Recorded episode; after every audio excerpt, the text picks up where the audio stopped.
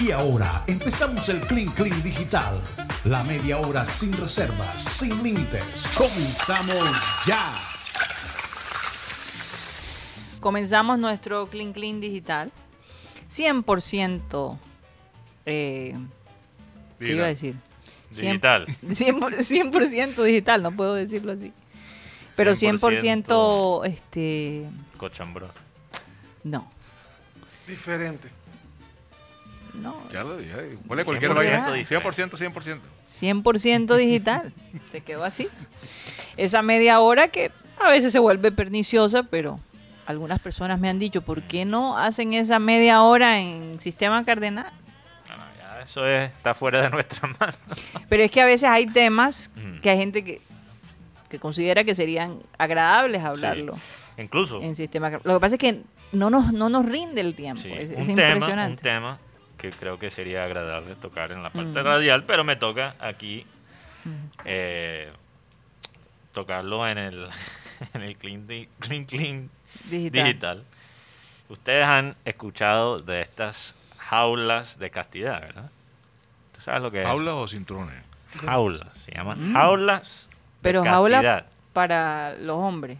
para los hombres. ¿Tú sabes lo que es Ah, una- o sea, pero sí, le ponen una jaula al pajarito. ¿qué? Exacto. Wow, El pero pajarito, sí, se queda en la jaula. Pero lo que pasa es que como estamos ¿Y en a quién le da la 2021, llave? Pero no sé, eso ya el, entre que, tú el que y... trina o el que no trina. Claro. Bueno, hay- hay- ¿Cómo te gusta la imaginación? yo creo que a Tiger Woods le hubiera servido una jaula No, hombre, sí. de O a la señora de Tiger, ¿no? se, hubiera, se hubiera ahorrado muchas lágrimas. Imagínate. Bueno, como es el 2021, a estas jaulas ahora digitales que se Ah. conectan al internet.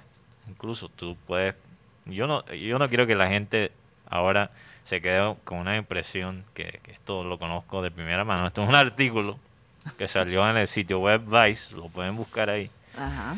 Eh, estas aulas ahora se conectan digital y se pueden básicamente controlar remotamente.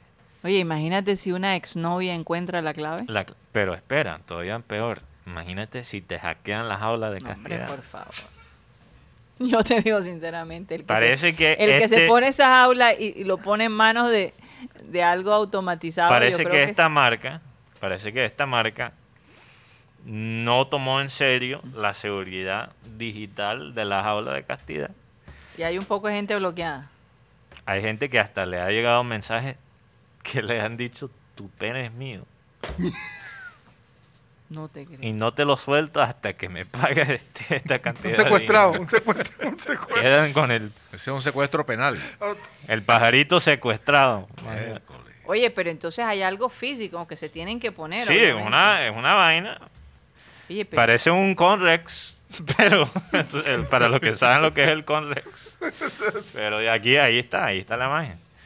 No, qué vaina tan espantosa. ¿Y cómo hacen para ir al baño? Debe tener algún... No, bu- bueno, hay un Debe huequito. tener- debe tener un depósito. No, hay un Oye, huequito. hay oye, un yo, huequito. yo te digo una vaina, perdóneme. Pero el que se pone eso es un pendejo, la verdad. ¿Quién se va a poner eso ahí y, y- y- y que- y- correr ese riesgo? Sinceramente, o sea, ¿en qué cabeza cabe? Dígame ustedes, señor. Sobre pronto- todo en esta pandemia, por Dios. No, y es que nunca, tampoco han resultado los, los cinturones de castidad. O sea, en las mujeres. Ella- muchas mujeres que a las que se les impusieron cinturones de castidad encontraron la forma de irse, Claro. irse para Detroit.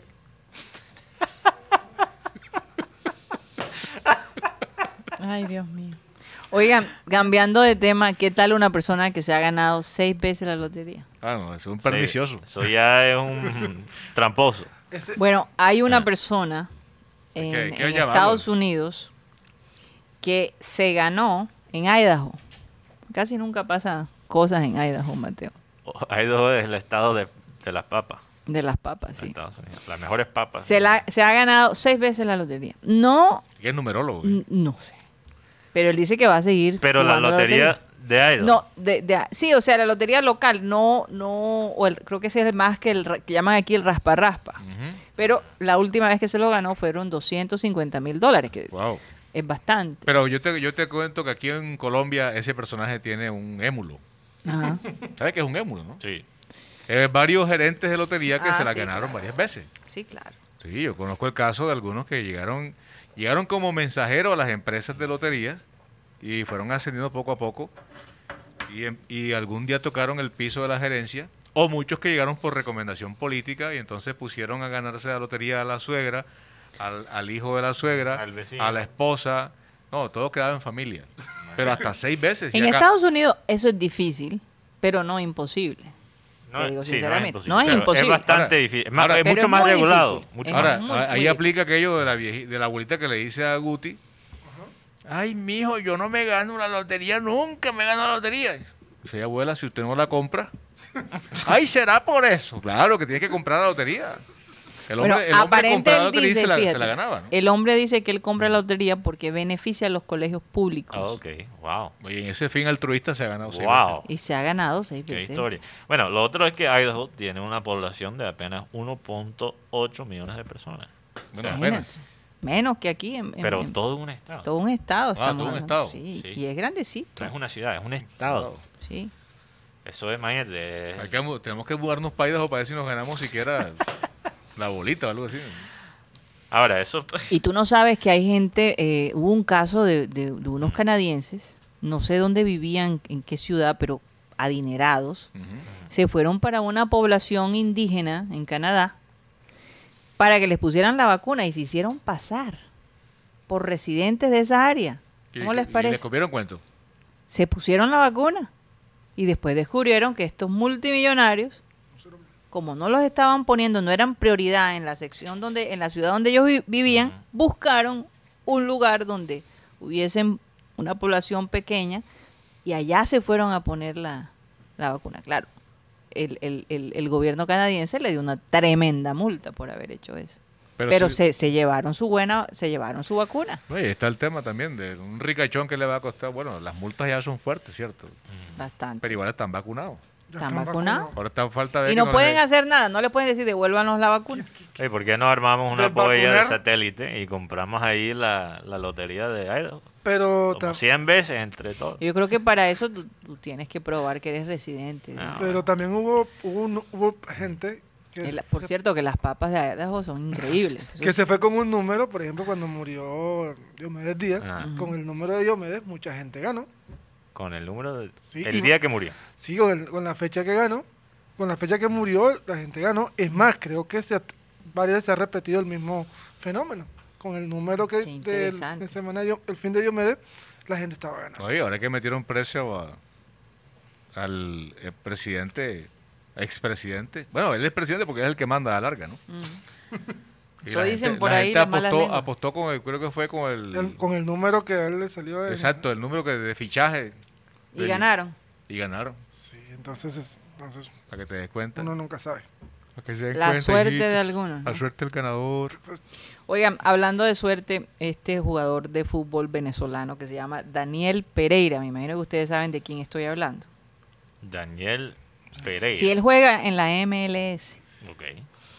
Eh, él llegó a los Estados Unidos y pidió asilo político de niño. Y hoy en día ha tenido la oportunidad de jugar para el Austin FC. Entonces yo digo, suerte o persistencia, o creer, o seguir un sueño, no sé. Pero tú sabes lo que es llegar... Él, es- él es originalmente colombiano. no, venezolano. O venezolano. venezolano. Ah, llega vale. llega Wow. a Estados Unidos con su familia, piden asilo, le otorgan el asilo. Que es muy difícil. Eh, día. el asilo- Bueno, con Trump era difícil. En esa época, bueno, no, pero Mm. él, pero yo creo que él ya lleva un, no sé exactamente cuántos años tendrá, cuántos años tiene Daniel Pereira, pero debe tener algo así como 20 años, tal vez menos. No tienen el radar Guti. Porque lo veo No, no como- lo conozco, eh, pero ayer, hubo un, hecho histórico para Colombia con Estados Unidos.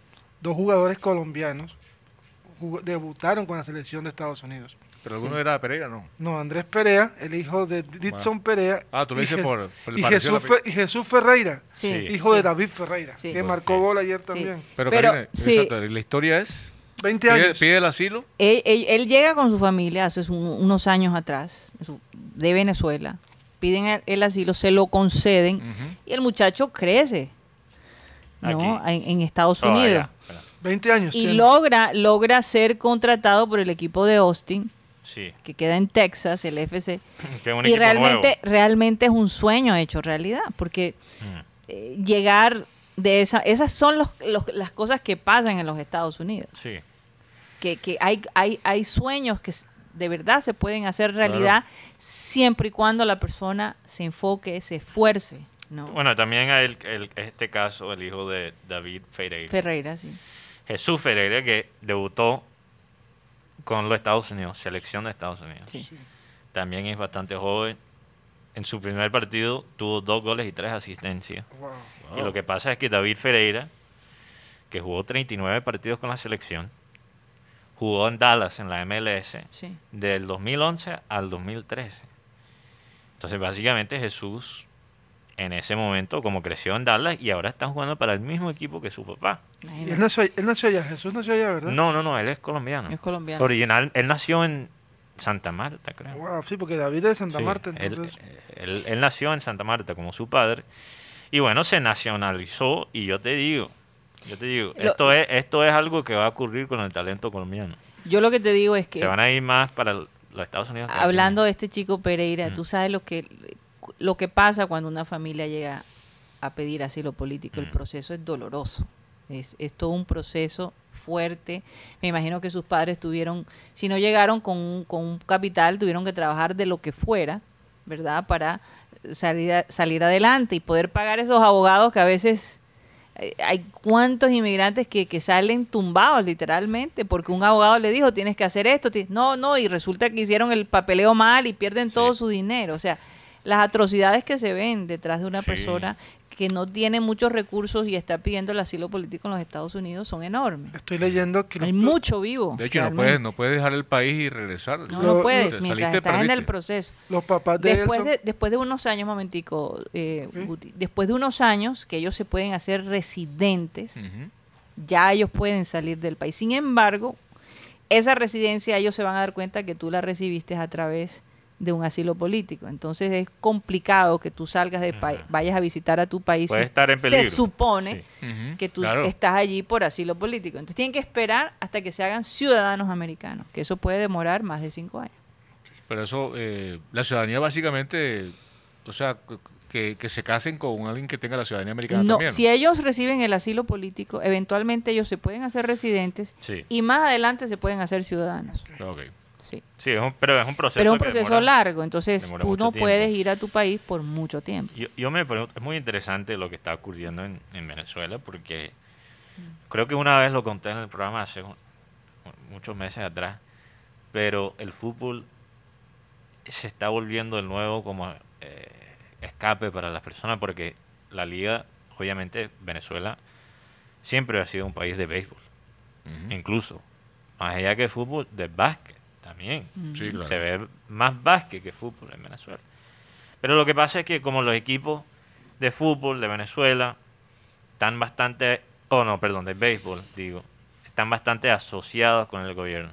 Y obviamente por las épocas tan difíciles económicas que ha pasado el país. Eh, o sea, el, el torneo de béisbol ya no es lo que era antes. Y bueno, estamos viendo también, porque los equipos de fútbol de Venezuela son como semi-privados, no están, no están completamente controlados por el gobierno, tienen alguna independencia. Entonces se han vuelto como un símbolo, ¿verdad?, de la- del pueblo en, que está en- obviamente en contra de, de Maduro y su gobierno. Y no solo los, los clubes en Venezuela, pero también la selección y los futbolistas. Entonces, yo me imagino, eh, enlazándolo con la Copa Libertadores, porque el 10 de Santos, el 10, o sea, el mismo 10 que usó Pelé, es ahora usado por un venezolano, Fíjate. Jefferson Sotelo, quizás el mejor talento de, de- que Y- por lo menos que yo he visto que ha salido de este Jefferson país. Sotelo es de Acarigua, el estado portuguesa, una ciudad que conozco muy bien porque Sí. tengo familia de, que vive allá, que nació allá en Ujú. Acarigua. Iba, yo iba mucho de niña cuando Sí. en esa época uno podía realmente disfrutar ir a Venezuela. Eh, y es bastante agrícola. Sí, Es una zona bastante agrícola eh, y donde hay mucho campo abierto, donde obviamente la tecnología se ha demorado en entrar. pero te Y puedes imaginar un, mucho más. un o sea, él apenas tiene 23 años. Sí. Salir de Caribe, salir de Venezuela, un país donde realmente el fútbol apenas ahora se está volviendo Mm. algo. Sí. Ey, Y, eh, te- y para ellos sentir no solo la presión de tener la, el 10 de, de Pelé, pero básicamente tener todo tu país viéndote viendo. de una región tan tan pequeña. Y, un, y una un país que obviamente está pasando por un momento supremamente Ahora- difícil. Y él básicamente, yo, yo creo que para él fue demasiado presión, porque él hasta el minuto 80 se desapareció completamente en la final. Es que me- se- el- el-.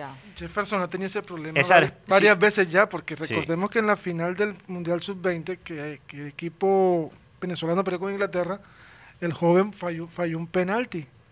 Porque si ese penalti lo anotaba, ese, el partido se empataba y se iban a tiro penal. Y recordemos cómo estaba tapando Fariñez Sí. en esos momentos. Jefferson se pierde mucho. Y hablando de talentos venezolanos, hay un chico que se llama Al- Alberto Peñaranda, que también juega mucho Sí. fútbol, pero también, como dicen los argentinos, es un poquitico con congelador en el pecho. sí, y Y bueno, pecho frío. Sí. Eh. Yo, pecho frío, ¿qué vamos a hacer? ¿No tenés sangre en la vena? ¿Qué? Como dicen en Colombia, en la costa son sangre y yuca, ¿eh? Oye, No, ahora y, y cuando yo me imagino que ese, ese fenómeno de pecho frío no eh, lo he visto en general con los jugadores eh. Sí. E incluso con otra historia de Jefferson. Hace tres meses, Jefferson casi se va para Al Hilal, que es el, eh, el club, uno de los clubes más grandes del, del Medio Oriente y más ricos. Y básicamente tenía casi todo listo, solo faltaba la firma para el fichaje, para irse de Santos hacia allá. Sí. Y los fanáticos de Santos, literalmente, en, dijeron no. en la mitad de una pandemia, armaron una protesta para que él se quedara.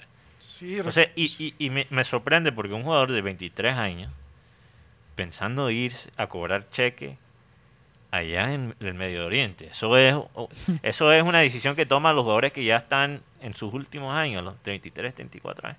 Y yo me imagino que él tiene que tenía que estar pensando en su familia en, En su Venezuela. familia, en su Venezuela. familia. Yo creo que no- definitivamente. A los colombianos también le, fal- le ha faltado pensar más en su, pensar más econom- pensar más en, en la gloria. Mm. Tenemos dos casos. Cuando Teófilo se fue a Portugal, bueno, también hablemos de no le habían pagado los verdes, pero Sí. lastimosamente para Teófilo y bien para River, River fue campeón de Libertadores en esa temporada. Y después la te- el año el año 2019 apareció lo Gustavo Cuellar. Era la era uno de los pilares fundamentales de Flamengo, pero parece que hubo un cierto te- tercer personaje Claro. y tuvieron que irse de Brasil. Un tercer personaje. Sí. O sea, Oye. un, eh, verdad Una. que él, él tuvo un problema con su esposa y yo le dije, no, aquí con las brasileras ni loco, te vas para el Medio Oriente donde ni siquiera puedes ver el pelo de la vecina. Ah, Oigan, cuando íbamos hacia Santa Marta, que pasamos por Tasajera, Ah.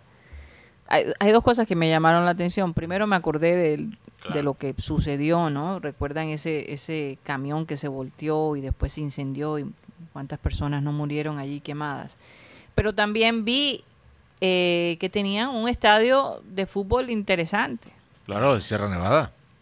Y, y yo digo, wow, eh, tantos muchachos allí jugando. Y, y a lo mejor uno de ellos puede salir y- y formar parte de un club profesional. Pensé lo mismo, pensé lo mismo. Especialmente que si tú O sea, en pensando también incluso en Teo, Sí. cuando estaba en la chinita, jugando de pronto en el parque con los amigos. Pero- ¿Quién se iba a imaginar que Teo iba a terminar? Pero lo más curioso es que cuando tú vas en esa carretera te das cuenta que lo que está en mejor estado son las canchas de fútbol. sí. Interesante. Oye, hablando de Venezuela, eh, quería mandar un feliz cumpleaños a nuestra querida Rumayra, Mayra Oca. que cumple hoy, ¿verdad? Es hoy. Es hoy. Óyeme, lo íbamos a decir y mm, culpa Sí. de Rodolfo porque empezó a hablar de un tema ahí todo raro y no, y no pude felicitar a Mayra Oca, hombre. Ella es una Bueno. persona muy especial para Un programa tema, to- satélite. Un tema todo raro. Sí. Un tema todo raro. ¿Qué era lo que estabas hablando tú? Era rarísimo, ni me acuerdo. Bueno, también un saludo para Rumayra porque, bueno, le queremos agradecer porque ella por Oye, nos dos ayudó. semanas nos ayudó, eh, obviamente, a llenar el vacío que dejó Alan. Un Así vacío es. grandísimo. Pero Rumayra lo, lo manejó Lo muy manejó bien. muy bien, lo manejó muy bien. Un abrazo para ti, querida Rumaira, muchas bendiciones y bueno, más tardecito estaremos celebrando todos eh, con, un, con un pudín. Siempre nosotros acá en, en satélite y, y ella forma parte de Headstrong, que es otra empresa hermana del programa satélite. eh, celebramos los cumpleaños con pudines Headstrong. Y con gaseosita y Va a todo. patrocinar a Mike Fajardo. Oye, un día como hoy Bueno, nació- pero eso sería Big Head. Camargo. No, porque cabeza fuerte, ¿sabes? Eh, en 1968, en el año de mi nacimiento, nació Lisa Marie Presley, cantante, Ah, sí. la hija de Elvis. Claro que Bueno, sí. tienes a Elvis Lito, si no te preocupes. La que, También la, nació- la que se casó con Michael Jackson. ¿no? Así es. Con- Que por cierto acaba de perder su hijo. Qué vaina. En el 69 nació Gabriel Omar Batistuta, hincha, hincha del Guti, futbolista argentino, che, uno de los monstruos. que. Dijo que nunca le había gustado jugar al fútbol, ¿eh? Sí, tuvo, que- recuerdo que él contaba que tuvo, cuando se retiró del fútbol, tuvo, tuvo que hacer una operación porque hay momentos que no podía Pero caminar. porque va al Todavía, todavía sigue así. Porque estoy buscando la forma de que, que- que sobresale. Y el, Quedó día, acabado. y el día sábado hubo un hecho histórico. Mm. El verde estaba de moda el día, vi- Uy, el día verde. sábado. Campeón Palmeiras. Uy. ¿cuál verde está? Verde. Campeón Ah. Palmeiras. Sí. Nacional le metió 5 a 2 a Pereira, pero eso es otra cosa. Ah, No, no, tenemos que hablar de Se eso. te botó el hincha verde, hombre. Y, ahí- y, el, y el sábado el equipo chapecoense Mm. Sí. fue campeón de la Serie B de Brasil.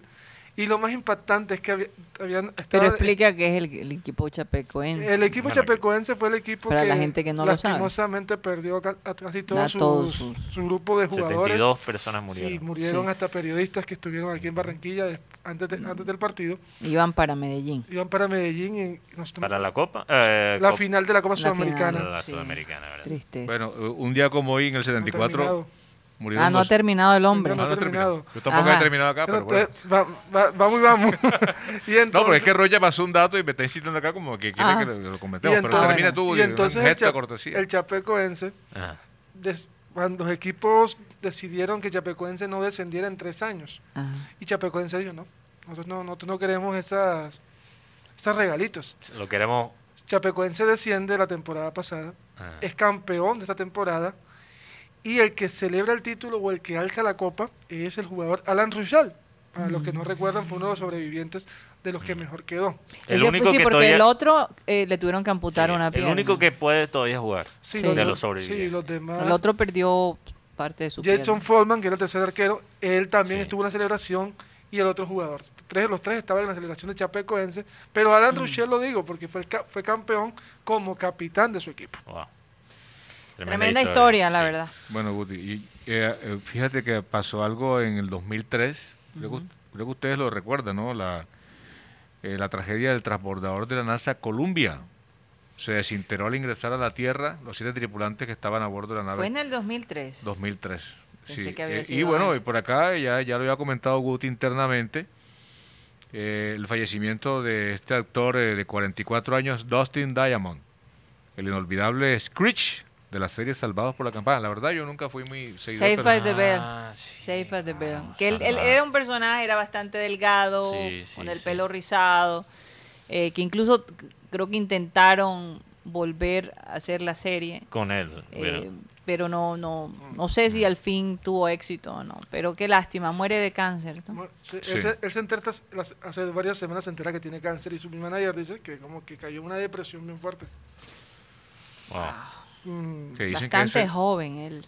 Sí, dicen que esa que cuando la persona se deja eh, vencer por el por la, la impresión o la noticia negativa, dicen que es de las cosas que más debilitan y que lo va a hacer Claro. más propenso a que el, Que, la que enfermedad lo mucha gente lo, lo- lo han dicho con lo del COVID, que la parte mental también tiene mucho que ver. Sí, ¿no? pero con el, can- con el cáncer lo que pasa es que tú cuando recibes esa noticia Es un Va- shock muy grande. es un shock muy grande, pero tienes que tomar en ese momento la decisión, ¿voy a continuar o me voy a dejar morir?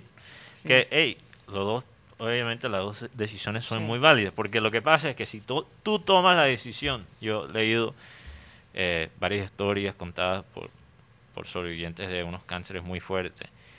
Si tú tomas es- esa decisión y pasas por el tratamiento, vas a pasar por momentos donde ya quisieras morirte, donde piensas que quizás es mejor ya la muerte que pasar por el tratamiento tan tratamiento. difícil. Ahora depende qué cáncer le dieron a él. Claro. No sabemos si fue páncreas o qué fue. No solamente tenemos la información de que murió y que hace una semana se había enterado que tenía cáncer. Imagínate. A lo mejor ya estaba adelantado el cáncer y no lo sabía. Otro dato aquí, eh, bueno, se retiró Dustin Pedroia, capitán de muchos, muchos años de las Medias Rojas. sí. de Lo vimos jugar de varias Boston. veces. Claro, claro que sí. Lastimosamente, sus últimos tres, los últimos tres años, básicamente ha sufrido una lesión, Mm. que por cierto fue por una jugada sucia de Manny Machado, que bueno, hoy se gana, se gana tremendo sueldo allá en, en los Padres de San Diego. Mm. Eh, pero bueno, muy triste. Yo crecí, básicamente crecí viendo a este jugador 17 años. Yo creo que él con Big Papi han Big sido Papi. Básicamente... Los que más han estado. Sí, los que más han estado, pero quizás los jugadores más importantes en esta época tan gloriosa de, de las medias rojas. Sí. Y, y bueno, me da mucha mucho dolor que, que no pudo terminar como de la mejor manera. Que no pudo te- tener como ese despido y poder jugar en su último partido. Esa y- despedida. Sí. ese- esa despedida, exacto. Oigan, eh, Mm. yo me imagino que ustedes escucharon el, el- el- el- último chisme del Barcelona, ¿no? Sí, del contrato que salió. Sí, que, que salió al- a la luz en el, en el periódico El Mundo Mm. diciendo que básicamente Messi ganaba 565 millones. Pero no fue chisme, fue una información. No, fue una información, pero el Barcelona, porque decía que el sueldo de Messi tiene que con el pie en el cuello al, al Está Barcelona, básicamente hundiendo al, hundiendo al Barcelona. Entonces, Barcelona. de todos modos, eh, Mm. a- aparentemente va a haber algún tipo de, de- de demanda de parte del Barcelona hacia el periódico El Mundo, porque pues es información confidencial. ¿no? Claro, pero si te llega una información... yo no sé qué tanto pueden una- ganar ellos allí ese, ese- Yo- esa demanda. Yo, digo yo- yo. yo no creo que van a poder ganar mucho porque la realidad es que si le llega una información al periódico, mientras que ellos no eh, son los que lo consiguieron de manera ilegal, o sea, ellos tienen todo el derecho de publicarlo. La vaina es la persona que sacó esa información y, esa información y se En la ese dio. caso del sapo que pasó el dato. Ah, El Sí, sapo, sí, ahí sí. el sapo se puede meter en problemas. Ahora, pero el, el periódico no. Está- y estamos en una época electo- electoral en Barcelona, porque está Víctor Font y está el señor Laporta en una pelea por ganar la Claro, presidencia. mucho hay como ocho candidatos también. Sí, eh, pero, está- fuerte, entonces uno de pronto dice, Sí. se filtraron esta información porque hay, porque hay candidatos que no quieren, o sea, que no quieren no, pero que no tienen como prioridad tener a Lionel Messi en el Barcelona. No, la única manera que, que Barça gana esa demanda es que ellos dicen que la información es falsa. Mm. Eso sería otra cosa. Pero parece- pero lo parece han que no es falsa. Parece que no es por la Es que reacción. ese es el No, problema, y que, no es falso. El Barcelona con lo que ganó de Neymar hizo unos contratos Sí, que todavía lo tienen, lo tienen con el pie aquí. En, en el- Ellos en el- todavía le deben a Liverpool plata por Coutinho. le de- sí, deben, plata, tienen plata. Entonces, Eh, lo, lo que pasa es que, bueno, muchos candidatos a la presidencia de Barcelona han dicho que realmente el contrato de Messi no es problema porque él, él básicamente eh, produce mucho más de lo que es su sueldo. Y es verdad, o sea, la- el poder económico y, Sí, y- me y imagino que- comercial y el punto de vista de, vista de publicidad también Mm. del Barça con Messi es una vaina Total, por eso es que han llorado tanto cuando Messi dijo Sí. que se iba. Y lo más interesante es que él todavía no ha firmado contrato. No, oye, este, porque él ahora en seis meses, bueno, perdón, ahora en seis meses ya queda libre. Sí. Entonces, Sí. y el tema es que... Él puede firmar un precontrato sí, hoy. Sí, claro. Si él dice, Si él por ejemplo, él dice hoy, bueno, PSG, aquí yo firmo con ustedes, Sí. listo. Juego seis meses con el Barcelona, ya ahí no puede hacer nada el Barcelona porque ya el jugador tiene un precontrato. Y entonces, y no es una falta de respeto, porque la nueva reglamentación FIFA dice que los jugadores pueden tener contratos después de los últimos Sí. seis meses. Por eso está pasando con Palavecino en, en, en Cali. Dicen, como, como, no lo ven, como no lo vendan o no lo prestan ahora en seis meses, el hombre firma un precontrato con el, con el equipo que, que él quiere. Para que eso básicamente le da la oportunidad al, equ- al equipo de decir, no, vamos a ganar algo antes que firmen el contrato. Pero si y eso se firma seis meses antes, ya el equipo no, No. lo puede vender. No es que yo creo que esto, este, este año 2021 puede ser el fin, no, no como tal de la Liga Española, pero sí perder jugadores muy importantes. No, el no, caso para es- mí, yo, yo El creo caso que- de Ramos, eso, que- dicen que eso está listo ya entre Manchester United y PSG. No, te voy a decir, Guti, si se va Messi, yo creo que muere la Liga Española. Porque incluso la calidad de fútbol que se está viendo es pésimo. Ya lo hemos dicho antes, que definitivamente, y por eso eh, eh, el afán del Barcelona de mantener a este señor. No aquí. solo de Barcelona, pero le conviene A- a, a- a- la a liga la entera. liga, sí, Se le, se le fue Ronaldo y bueno, el señor Tebas, que es el presidente de liga, dice, no, un jugador más, pero una ida de Messi sí sería cat- catastrófica para el equipo, para el fútbol No, y, español. le, y para donde va Messi, lleva todo su, Su combo. su, su, su combo, ¿no? Si se va para Francia, imagínate todo lo que pasaría allí. Y si se va para Inglaterra, pues también, todavía más, más fuerte la liga. Bueno, eh, se nos acabó el tiempo, señores. Gracias por haber estado con nosotros. De verdad que este fin de semana mucho fútbol, ¿no? Definitivamente el deporte estuvo. Y hoy, Aunque hoy fue parten. la- el- uno de los peores finales de, de la historia de la Copa Libertadores. Sí, pero bueno, sí. tuvo por lo menos sufrido, por sufrido. lo menos tuvo un final dramático. Sí, dramático. Bueno, dicen que los finales dramáticos son los que más venden. ¿no? Este, yo creo en que ciertas películas funcionan, pero increíblemente. O te hacen sufrir para después ya darte la luz. yo creo Es que como el, go- el gol de Viera, ¿cierto? Le- Sí. o sea, son, son situaciones épicas porque Son los goles de último minuto que decía Exacto. Abel. Abel tenía esa frase, los goles, goles hazaña. Exacto. Sí. exacto. Oye, pero yo, yo de verdad digo que eh, un, un- un partido tan malo ni siquiera lo he visto O tanto. sea, me- merecían perder los dos. Sí, los dos, realmente. Pareciera una, un partido entre Cortuluá y Fortaleza. Ya no podemos decir el pasto, porque pasto. Pasto está No, más o menos. Pasto bien. mejorado. Pasto mejorado. No, no, yo digo Cortuluá y Fortaleza. Ese es partido de la B. así. Partido de la B. O un partido de, de barrio. Literalmente. No, no, yo creo que gana da mejor. más. No, no. El de es- barrio es todavía más eso- chévere. Eso es un insulto a los partidos de barrio. Un insulto. Que los partidos de barrio son. Son, son interesantes, son chéveres, divertidos además. Sobre todo porque si están escapados y la esposa los encuentra jugando fútbol, se arma un lío ahí atrás. O eh, la- cuando se arma la muñequera también. No, si También. lo encuentras jugando fútbol, va sano. Tiene un buen pretexto. O sea, si lo encuentras jugando otra clase con otra clase de partidos, sí, la Sí, otro- se o- complica. Otra clase de pelota. ya es una vaina diferente. No les voy a dar pie para que comiencen un nuevo tema. Vamos a despedirnos de, de programa satélite. Muchísimas gracias por haber estado con nosotros. Y bueno, comenzamos esta semana con el pie derecho. Definitivamente, con mucha información. ¿Cuántos zurdos hay en la mesa? Ninguno. Pero menos mal. Porque menos mal. ¿qué No, es porque no, porque dice, no, arrancó con el pie derecho, la vaina es que él es zurdo. Oye, ¿verdad? no podemos generalizar de esa manera. Bueno, La nos mano va- derecha de Karina. Mateo es zurdo. Ay, ay, ay. Bueno, nos despedimos de nuevo Mm. del programa satélite y le vamos a pedir, como siempre, a nuestro amado Abel González que por favor despida el programa. El versículo de hoy que me llegó hoy dice, la justicia guarda al de perfecto camino, mas la impiedad trastornará al pecador. El pecador normalmente es impiadoso, poco solidario. Compasivo, no, no muy Sí. compasivo. Y el que anda bien, pues no tiene temor de la justicia. Es decir, dice, la justicia lo guardará. Bueno, señoras y señores, se nos acabó el time. Satellite, satellite, satellite, satellite.